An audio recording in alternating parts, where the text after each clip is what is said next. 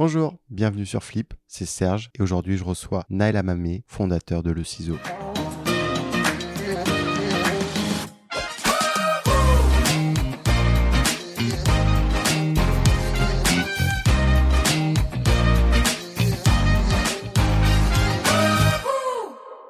Bonjour Naël. Bonjour Serge. Est-ce que tu peux te présenter? Oui, je suis euh, donc Naël Amamé, cofondateur de leciseau.fr. J'ai 39 euh, ans. Je suis de formation ingénieur, passé par HEC entrepreneur, et donc le ciseau, c'est ma deuxième startup. C'était quoi la première? La première, euh, c'était You2You, une agence de communication euh, lancée en 2007, qui était spécialisée dans le social media. Donc à l'époque, social media, c'était MySpace, Second Life, qui a très bien marché. On est monté à 40 collaborateurs. Je l'avais cofondé avec euh, un associé qui s'appelait Frédéric Ferrugia. On l'a revendu en 2016, 2014, donc 7 ans après à un groupe de communication qui s'appelle Mazarine.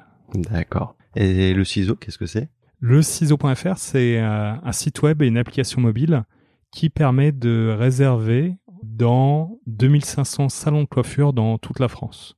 En particulier à la dernière minute, euh, pendant les créneaux vides des salons avec euh, des grosses promotions. Et comment avec le ciseau tu te différencies de la concurrence? En France, c'est le plus gros site, le, la plus grosse appli en termes d'offres en termes de nombre de salons de coiffure. Si on devait parler des concurrents, on peut les citer, c'est euh, Tretwell euh, et Balina notamment. Ils sont quasiment présents qu'en région parisienne. Euh, là où le ciseau est présent dans toute la France. La deuxième différence, c'est que le ciseau est, a démarré et a longtemps été uniquement sur la verticale coiffure, donc on a beaucoup plus d'offres de coiffeurs. Et la troisième chose, c'est qu'on a démarré sur le last minute et sur du moins 50%, sur des systèmes de happy hour, qui fait que très vite le concept a connu un énorme succès médiatique et populaire. On a eu énormément, énormément de viralité de bouche à oreille pour ce concept de euh, gagnant-gagnant où finalement les salons de coiffure, quand à la dernière minute voient qu'ils ont un trou dans l'agenda, mettent des disponibilités sur le ciseau. Et l'internaute a la possibilité de trouver un coiffeur à la dernière minute, avec des avis bien notés, la photo du coiffeur, à moitié prix. Donc c'est 50 au lieu de 100 pour euh, l'internaute et 50 au lieu de 0 pour le coiffeur. Et euh, comment vous faites pour attirer les coiffeurs justement sur la plateforme? Alors on a une équipe de commerciaux, une équipe marketing d'inside sales. On les contacte et avec eux on va faire un diagnostic en disant quel est votre taux de remplissage? Le constat euh, au départ de, le ciseau, c'est que 1. Le taux de remplissage des salons de coiffure, c'est 60%. Donc en fait, 40% de leur agenda est vide. Ça s'explique parce que depuis 10 ans, les femmes vont de moins en moins souvent chez le coiffeur. Il y a 10 ans, elles y allaient 6 fois par an. Aujourd'hui, elles y vont 4 fois par an. Donc on a perdu un tiers du business, notamment en raison de pouvoir d'achat donc à la place sur des sujets des, prestations comme la coloration. En raison du pouvoir d'achat, les clientes ont préféré acheter des, euh, elles n'ont pas eu le choix, elles ont acheté des colorations au supermarché plutôt que d'aller chez le coiffeur. Et donc les coiffeurs ont perdu un tiers de leur business et se retrouvent aujourd'hui avec des salons à moitié vides. En parallèle de ça, ils ont une charge de coût composée à 90% de charges fixes, notamment le loyer et la masse salariale. Ça veut dire que finalement, un salon de coiffure, ça ressemble un peu à un hôtel ou à un avion ou au Stade de France, dans le sens où que ça soit rempli ou que ça soit vide, ça coûte la même chose. Il faut payer le loyer et les salaires. Donc les salons de coiffure ont tout intérêt à remplir à 100% euh, leur salon, quitte à activer le levier de la promotion et de faire varier les prix. Et ça, ça apporte un nom, c'est le yield management. Donc, le yield management, on le connaît pour les compagnies aériennes, on le connaît pour les bars, ça s'appelle le happy hour, on le connaît un petit peu pour les hôtels, c'est tarif basse saison, haute saison, etc., etc. Ça n'existait pas dans la coiffure. Et donc, on a apporté cette petite innovation qui est de dire, en fait, c'est une aberration économique d'avoir une forte demande, d'avoir des, des gens qui n'ont pas les moyens d'aller chez le coiffeur et en face vous avez des salons à moitié vides. Donc jouons sur le prix, appliquons le yield management, faisons revenir les Français et les Françaises dans les salons de coiffure plus souvent en euh, proposant des, des bons plans. T'as quelques chiffres sur le ciseau? Oui, le ciseau, ça a été lancé en 2016. Aujourd'hui, c'est une trentaine de collaborateurs. C'est à peu près 2500 salons de coiffure dans toute la France. Et c'est autour de euh, un rythme de 20 millions d'euros de volume d'affaires. Petite question sur, bah, sur toi. C'est à quel moment t'as flippé? Pour le ciseau, ça a été une rencontre euh, un peu euh, fortuite avec un coiffeur, un monsieur qui s'appelle Jean-Claude Aubry, qui a un peu plus de 70 ans, qui a fait toute sa carrière euh, dans la coiffure. il a un peu plus de 100 salons dans le sud de la France. Et c'est monsieur Jean-Claude Debris qui euh, m'a expliqué les problématiques dans la coiffure. Donc le fait que c'était surtout des charges fixes, que les femmes y allaient euh, de moins en moins souvent et que probablement il y avait avec le digital un moyen de, de résoudre ce, ce, ce, dilemme. Avec mon associé euh, Jean Delaporte, on a lancé ce concept de le ciseau à partir de cette problématique, ce diagnostic que nous avait apporté ce coiffeur en 2016. Et devenir entrepreneur, c'était quelque chose que t'ambitionnais depuis, depuis le début ou ça s'est fait euh, à partir d'une rencontre aussi? Euh, non, non, c'est euh, après mes études d'ingénieur, j'ai fait euh, le master HEC entrepreneur qui prépare la création d'entreprise.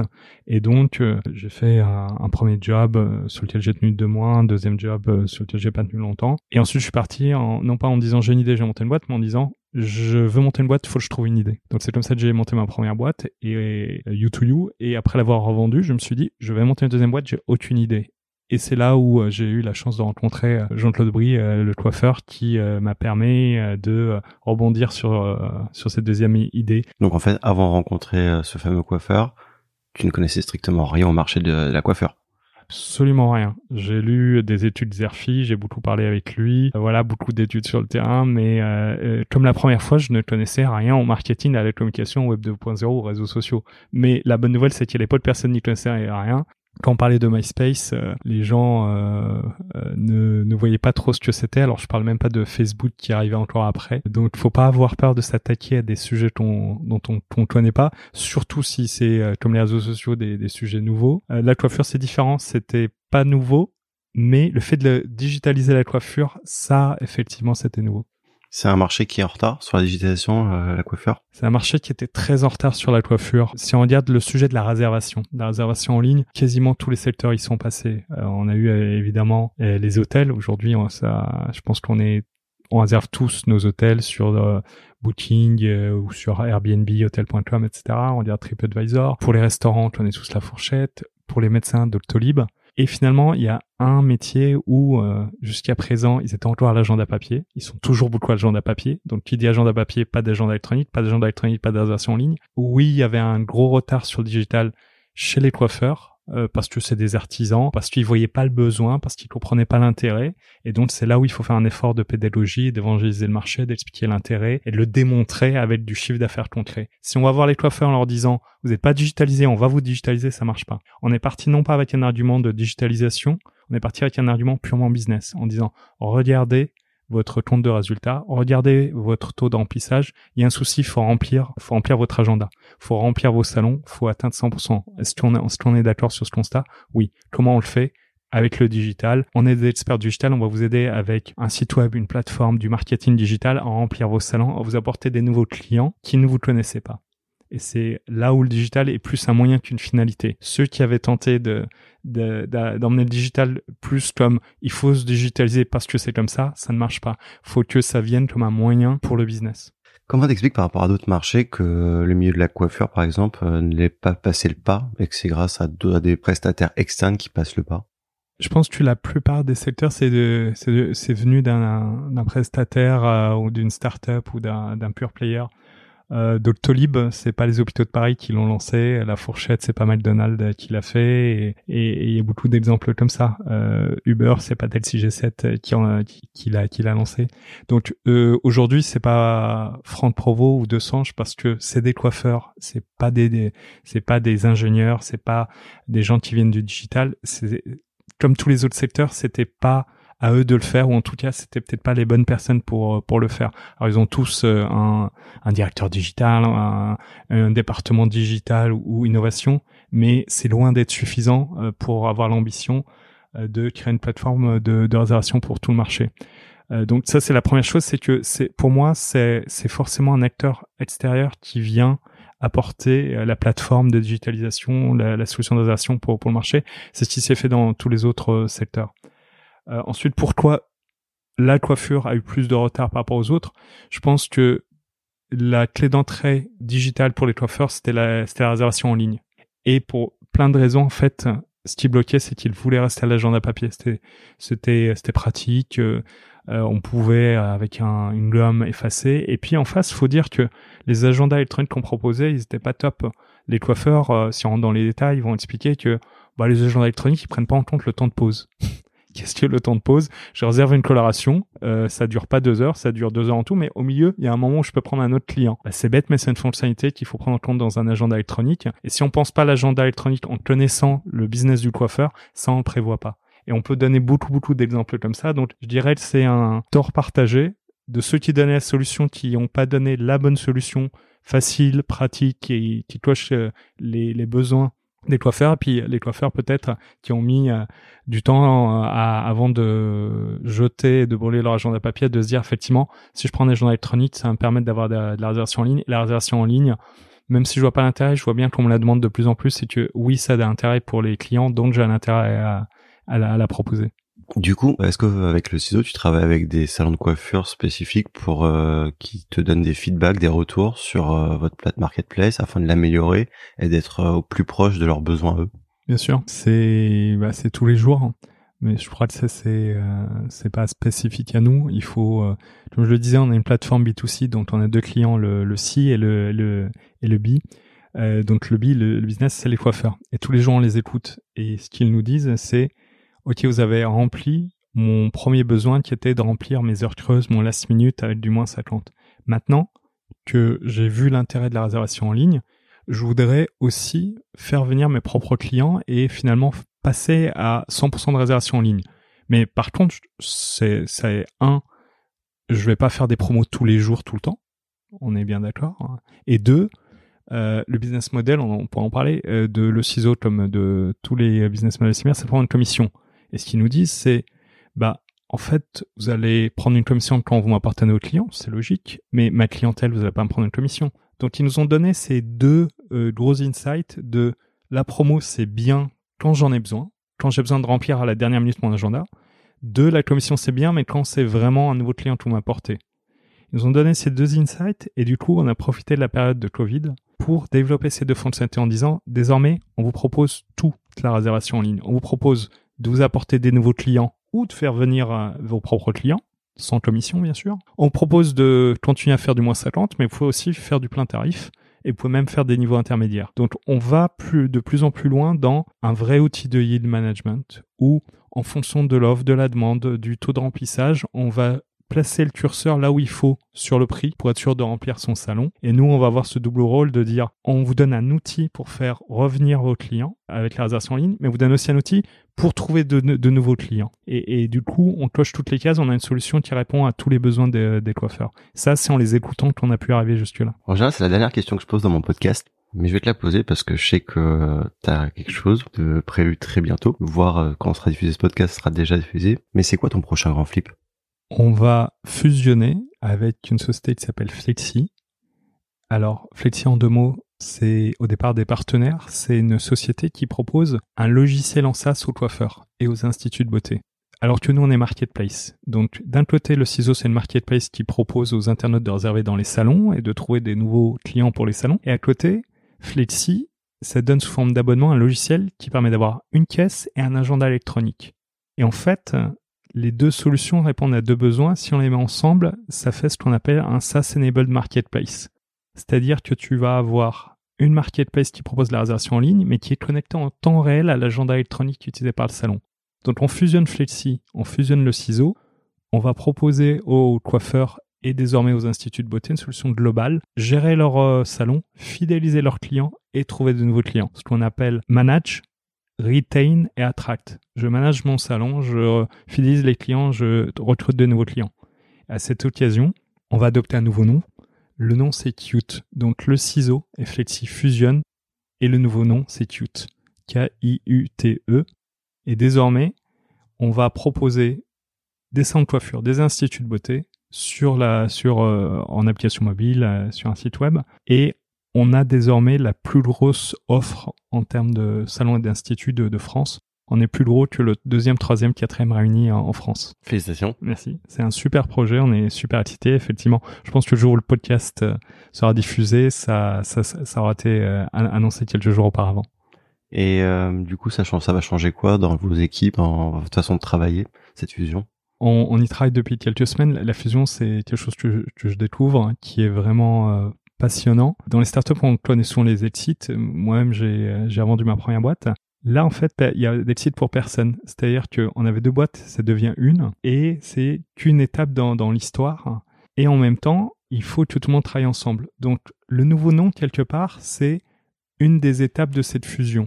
C'est de dire, en fait, pour fusionner, faut déjà se dire, on est une nouvelle entité. On n'est plus le ciseau. On n'est plus Flexi, on est Cute. On est désormais une nouvelle entité. Deuxième point, c'est d'avoir une complémentarité. Et ça, on, l'avait un peu par chance, c'est-à-dire que Flexi n'avait pas de plateforme B2C. Et nous, on avait la plateforme B2C, on n'avait pas le logiciel derrière. Or, ce que nous disent, euh, ce que nous dit le marché, ce que nous disent les coiffures et les instituts de beauté, c'est il faut une solution globale. Et même d'un point de vue opérationnel, il faut que les deux soient super euh, connectés. On donne l'exemple de l'agenda qui doit être synchronisé avec la réservation en ligne. Sur la fusion en elle-même, alors il y a une partie purement légale, financière, euh, structuration juridique et financière. Ça, c'est, je dirais, à la fois la partie la plus dure et finalement la plus simple puisque tu le fais faire à des experts, à des avocats, etc. Ensuite, le plus lourd challenge, c'est de faire adhérer les, équipes à cette nouvelle fusion. Il se trouve qu'on a des cultures très proches entre les deux entreprises et donc on met en, place tous les moyens pour que on, va vers quelque chose de nouveau qui s'appelle Shoot, qui a ces euh, valeurs qui sont communes aux deux anciennes entités. On est dans les mêmes locaux, les commerciaux vendent les deux outils, les deux équipes de dev fusionnent, les deux produits fusionnent et donc, euh, il y a un petit peu euh, cette, euh, cette fusion à tous les échelles de la boîte, dans tous les départements de, de la boîte. Ils avaient du marketing B2B très fort, on avait un marketing B2C très fort, on fusionne aussi les, les, deux. Voilà, c'est un exemple parmi d'autres. Sur le produit et la tech, on maîtrise la marketplace, ils maîtrisent le SaaS. Donc là, on est assez pointu, tu as 1 plus 1 vont faire 3. Et par rapport au salon de beauté, justement, il y a aussi un retard dans la transformation digitale des salons de beauté, où vous avez peut-être votre expertise, vos connaissances à leur apporter? C'est assez proche des, coiffeurs. Et d'ailleurs, Flexi propose son logiciel aussi bien au sein de coiffeurs qu'aux instituts de beauté. Tout instituts de beauté, épilation, manicure, pédicure, euh, soins, euh, massage, etc. Finalement, c'est quasiment le même produit. Et c'est aussi la même clientèle euh, B2C. Les internautes, on a, on a fait un sondage sur, tout à l'heure, je parlais de, des insights que nous ont apporté les, les 5 coiffures. On a fait aussi pas mal de sondages et d'interviews, d'enquêtes auprès de nos clients B2C, des internautes qui sont près d'un million sur euh, Qt X le ciseau. On leur a dit, on a plein d'idées de nouvelles features, de trucs à développer, de nouveautés. Est-ce que vous pouvez nous dire laquelle pour vous est la plus prioritaire? Et à l'unanimité, très très loin en numéro un, c'était en fait on veut exactement ce que vous faites, mais sur les instituts de beauté. On veut pouvoir réserver une épilation de manicure, de pédicure un massage aussi facilement sur la même plateforme avec le même compte que ce qu'on a aujourd'hui pour, euh, pour, pour la coiffure. Les euh, instituts de beauté, effectivement, c'est très proche des centres de coiffure. Ils ont besoin d'un agenda, d'une caisse et d'obtenir la réservation en ligne. Et les deux business, c'est des business de beauté, qui même clientèle, donc ça, ça fait vraiment sens de regrouper les deux. Le parti pris de le ciseau au départ, c'était de dire soyons très bons sur une verticale avant de passer à la suivante. Je pense qu'on a suffisamment été loin sur la coiffure pour désormais lancer l'Institut de beauté. Et ce qui est bien avec cette fusion, c'est qu'on va pouvoir les lancer très rapidement. On va bénéficier tout de suite de 4000 instituts de beauté qui étaient inscrits sur Chelsea. Et donc, Cute va proposer du jour au lendemain à peu près 10 000 euh, salons et instituts, à peu près moitié salon de coiffure, moitié institut. Donc, c'est là où je disais en termes d'offres, on va devenir ultra leader euh, sur euh, ce qu'on propose aux internautes. 10 000 sur le marché France, on est d'accord. Sur le marché France uniquement. Ensuite, on attaquera évidemment l'international. Vous avez déjà, vous êtes déjà lancé international ou pas encore? Non, non, non. pour l'instant, on est, euh, on est pure, pure France. Et l'idée, c'est de, c'est de devenir ultra leader si j'étais un peu proche, je dirais euh, quasi monopole en France avant d'attaquer les, euh, les, autres marchés parce que c'est des marches winner takes all. Donc il y aura à la fin il n'y en aura qu'un. Aujourd'hui, euh, il y avait mon docteur à Doctolib. Aujourd'hui, il n'y a plus que Doctolib. On connaît quasiment que la fourchette pour les restaurants. on connaît que Airbnb pour l'hôtellerie. Pour l'hôtellerie ou Booking si c'est des hôtels, mais effectivement c'est compliqué d'avoir plusieurs plateformes. Donc on va s'assurer que déjà sur la France, c'est Qt ultra leader. Bien que tu parles de, la restauration justement. C'est quoi la différence en termes de transformation digitale entre euh, la beauté par exemple par rapport au monde de la restauration? Est-ce qu'il y a des différences ou euh, c'est le, le process est le même pour digitaliser? Alors pour être honnête, le ciseau au départ ça a été créé le nom en presque en hommage à la fourchette. c'est comme ça que qu'est venue l'idée. Mais ne parlons plus de le ciseau Chelsea, le nouveau nom c'est Cute. Quand on a lancé euh, donc Cute, on s'était posé ces questions, c'est en quoi un coiffeur différent d'un restaurateur ou même d'un médecin? Alors sur le restaurant, je pense que le yield management s'applique moins pour euh, deux ou trois raisons. La première, c'est que il y a plus de charges variables, donc moins de charges fixes, dans la restauration que dans la coiffure. Dans la coiffure, tu as masse salariale et loyer. Sur le restaurant, tu as masse salarié et loyer, mais tu as aussi les matières premières. Donc ça veut dire que tu as moins de marge de manœuvre pour faire baisser ton prix. Sur la coiffure, si je caricature, tu pourrais même en faisant moins de 80% être gagnant. Euh, si jamais tu dis j'aurais pas eu de client, finalement je vais utiliser un peu de shampoing, un peu d'eau, mais c'est pas grand chose. Sur la restauration, c'est plus compliqué de faire des grosses remises parce que tu as quand même cette matière première. Deuxième chose, c'est l'élasticité temporelle. C'est-à-dire qu'on pourrait très bien convaincre des gens de venir chez le coiffeur le mardi au lieu du samedi. Ça va être plus compliqué de convaincre des gens de déjeuner à 11h ou à 15h. Euh, Il y a quand même une concentration pour les repas. Donc ces deux facteurs font que je pense euh, la restauration s'adapte moins bien à ce yield management de jouer avec l'offre et la demande, de de faire euh, de lisser en fait le, trafic parce que les gens déjeunent à peu près à, ou dînent à peu près à, la même heure et que tu peux pas non plus trop jouer sur la promotion parce que tu as quand même tes matières premières à, à, payer. Comment le monde de la tech justement aide aujourd'hui euh, les salons de coiffure et les salons de beauté? Côté SaaS, donc ce qu'on appelle aujourd'hui Qt Pro, c'est en leur donnant un logiciel qui aide à gagner du temps.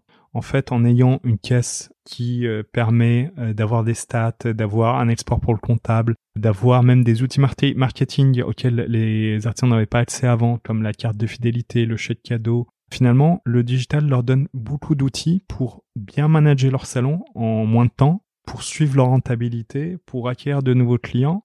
Donc, en résumé, je dirais que la tech apporte des outils de marketing digital et de digital auxquels seuls les grands groupes de coiffure ou de beauté avaient accès. Quand tu t'appelles Franck Provo ou 200, tu as les moyens de euh, payer un prestataire techno pour te faire ton site web, ton appli mobile, pour te faire euh, tout ce que tu demandes. Quand tu es un petit artisan, jusqu'à présent, pour toi, le digital, la tech, c'était inaccessible. Tout soit trop compliqué, soit trop cher. Donc, ce qui apporte la tech, c'est une solution SaaS et marketplace où on dit, finalement, tu es un artisan. Ce qui est important, c'est que tu sois bon dans ton boulot. Ensuite, tout ce qui est marketing digital, site web, etc., c'est pas un souci. On te donne un truc pas cher et accessible. C'est ça, je pense. C'est la tech doit rendre accessible le digital à ses artisans. Je pense que la tech apporte la démocratisation de la beauté au B et aussi la démocratisation de la beauté pour le bi, c'est encore une fois de dire c'est pas parce que t'es petit que t'as pas le droit d'avoir ton site web euh, et une caisse, un agenda électronique et plein d'outils marketing et digitaux. T'as le droit de bénéficier de toute la puissance du digital pour trouver des nouveaux clients, gérer ton salon, etc. Côté si, c'est de dire on va vous rendre accessible dans la beauté dans le sens où vous allez avoir accès à tout. Vous allez avoir accès à tous les artisans qui sont euh, autour de, chez vous. Vous allez avoir accès à leurs horaires, vous, allez avoir accès à leur carte des prix, vous allez pouvoir accès avoir accès aux avis, euh, pouvoir réserver. Donc, euh, je pense que c'est cette démocratisation, c'est le fait de rendre accessible, de rapprocher en fait les deux mondes, si et bi, de la beauté, qui était très éclaté parce que comme c'est un monde d'artisans, 90% des salons de coiffure, c'est des indépendants. Donc, on connaît bien sûr les grands noms, les grandes anciennes, c'est rien, c'est tout petit. Et c'est un monde euh, éclaté d'offres de, de petits artisans. Donc, il faut que la tech ressemble tout ça sur une plateforme pour que les internautes puissent avoir accès à, l'information, comme ça peut être le cas sur, sur Booking ou, La Fourchette. On va parler un peu de toi avant de terminer ce podcast. Et aussi investisseur, il paraît, pour les startups en early stage. Comment t'en arrivé à devenir investisseur? Quand j'ai revendu ma première société, donc euh, U2U en 2014, j'ai eu pas mal de copains ou de relations autour de moi qui étaient en train de lancer leur startup. Et donc, euh, ça s'est fait de, vraiment comme ça, un peu par hasard, par réseau, où on m'a dit, euh, c'est super que tu as réussi ta boîte, est-ce que tu veux pas investir chez nous? Et donc, du coup, j'ai dû investir dans 5 ou 6, 6 7 boîtes sur des petits tickets euh, de business angel. Et je me suis planté 6 sur 7 fois parce que je pense que on fait ça plus par, par passion, par coup de cœur c'est, euh, je pense qu'il y a une grosse différence entre les business angels, les investisseurs particuliers, les ex-entrepreneurs qui, euh, qui investissent, et les vrais investisseurs institutionnels qui ont professionnalisé la démarche. Quand tu es business angel, tu déjà en deal flow, tu tu as pas accès à tous les dossiers, tu as accès que finalement à ton réseau et aux mecs qui ont entendu parler de toi et qui viennent vers toi, viennent vers toi parce qu'ils tombent sur LinkedIn ou euh, il y a un copain d'un copain qui connaît quelqu'un qui te connaît.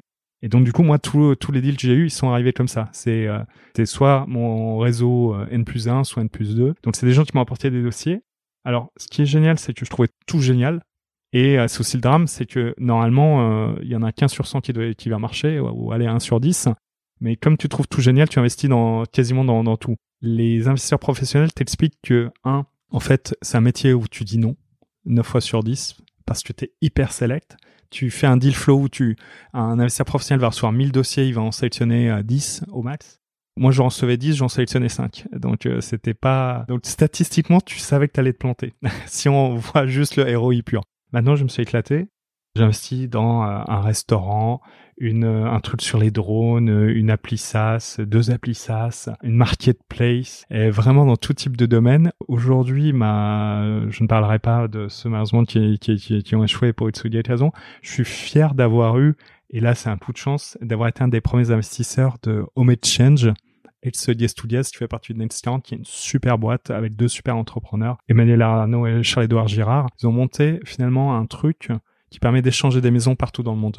Euh, là, tu as un super appart. Tu pourras te dire, tiens, j'ai envie de, demain d'aller à New York euh, ou à Sydney. Et ben en fait, ça va te coûter quasi zéro. Tu vas proposer ton appart, ça va te faire gagner des points. Ces points, tu les utilises pour aller chez une autre personne de la, communauté. Voilà. Donc, si je peux me permettre un conseil aux entrepreneurs ou ex-entrepreneurs, c'est investissez, mais partez du principe qu'il y a plus de 9 chances sur 10 que euh, vous le fassiez plus pour le plaisir et pas pour la ROI, ça, ça a de fortes chances de, de, de, se planter. Moi, j'ai eu de la chance avec Home Exchange de tomber sur deux super entrepreneurs qui, euh, qui sont arrivés euh, sur un super projet. Si je me trompe pas, normalement, il y a une règle, c'est sur 10 startups investies, normalement, il y en a une qui réussit, logiquement. Et normalement, le seul, le seul qui réussit, normalement, doit couvrir les 9 autres échecs.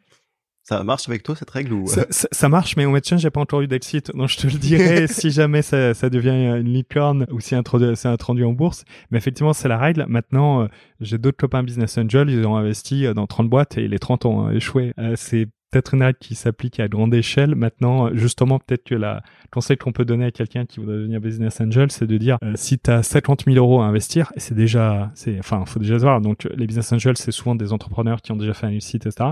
C'est investir dans 10, 10 boîtes et pas dans, dans deux même si tu es sûr que tu euh, as compris avant tout le monde que c'était le bon marché, la bonne équipe, etc.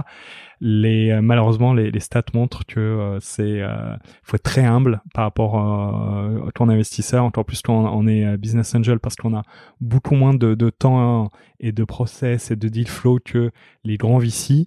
Et donc, il faut être très humble et se dire euh, je le fais parce que je peux aider, parce que j'ai un coup de cœur, euh, mais on, on s'improvise pas investisseur professionnel. Ça, c'est ça, c'est un métier, c'est le métier des VC. Est-ce que ça t'apporte un autre regard vis-à-vis euh, des investisseurs? Clairement, sur les sept boîtes dans lesquelles j'ai investi, j'ai vu vraiment de tout en termes de, de, de suivi des, des investisseurs, des actionnaires, en termes de reporting. Donc, je me suis inspiré de, j'ai compris ce que c'est que d'être à la place d'un actionnaire, d'un investisseur. Donc, j'ai essayé à mon échelle de reproduire ça pour Qt et de dire il faut qu'on se euh, force tous les mois à faire un reporting qui peut être court, qui peut être synthétique, etc. Mais déjà de donner des nouvelles. De, dans ces nouvelles, de, euh, de rappeler quel était le, le, le, budget mensuel, le business plan, quel est le réalisé, donner des explications pour chaque surperformance ou sous-performance, etc. C'est, ça prend du temps, ça prend de l'énergie, c'est, mais c'est presque euh, un, euh, c'est presque un juste retour de que tu dois à des mecs qui, t'ont confié leur, leur, argent. Moi, euh, en ayant investi dans cette entreprise, j'ai vu vraiment des extrêmes. J'ai vu des mecs qui ont investi dans leur boîte, t'as plus signe de vie pendant des années, jusqu'au jour où ils te disent Ah, salut, c'était juste pour te dire, on s'est planté. Et là, t'es es un peu vert, parce que tu te dis Bon, vous auriez pu me, me demander un coup de main, j'aurais pu peut-être euh, vous aider, euh, vous auriez peut-être plus euh, temps et peut-être les actionnaires auraient pu vous aider. Donc, il y a vraiment un sujet de communication. Euh, et à côté de ça, j'avais des gens comme Home Exchange où euh, tous les mois, ils t'envoyaient un reporting, euh, ils faisaient des réunions, des boards, etc. J'ai eu la chance de, de faire partie euh, du board de Home Exchange parce que j'étais un des premiers early investors.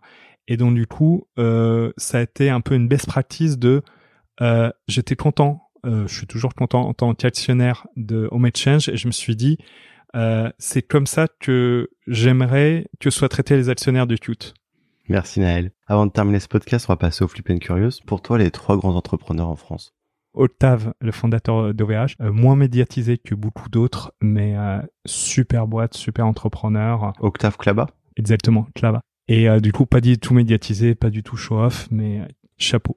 un vrai ingénieur, un vrai tech et qui a fait un super boîte, même si c'est pas celui dont on entend le plus parler. Euh, en deux, euh, Xavier Niel, parce que au-delà de tout ce qu'il a réussi, c'est euh, tout ce qu'il a fait pour le l'écosystème. que ce soit l'étoile 42, station F, et on en pense qu'on veut. Ce qui, ce que j'apprécie, c'est la démarche, c'est le, le give back. Et euh, je crois que c'est OVH qui a commencé dans les ouais. dans la cave de exactement Frites, comme quoi il y, y a bien un lien entre les deux c'est bien il y a bien entre les deux et en trois je dirais euh, Marc Simoncini Alors, fait partie des je pense euh, des plus euh, cités etc mais c'est vrai qu'on n'a pas eu beaucoup de boîtes françaises qui ont euh, vraiment cartonné euh, mondialement mythique, c'est hallucinant le succès de C. Et c'est quelqu'un qui ensuite a investi beaucoup dans les startups et qui aujourd'hui recommence avec Angel, Angel ouais. les, les, les vélos électriques. Donc euh, j'apprécie ça aussi, c'est les serial entrepreneurs qui, après avoir en plus connu un énorme succès, ont toujours la patate pour relancer euh, d'autres d'autres projets. Ça c'est Ouais. canon. Dans, sa- dans une de ses dernières interviews, il disait que c'était son dernier gros projet. À voir. J'espère que ça marchera pour lui. En fait, tu peux juste nous rappeler ton prochain grand flip. Le ciseau et Flexi fusionnent et deviennent cute. Merci beaucoup Naël d'être venu chez Flip.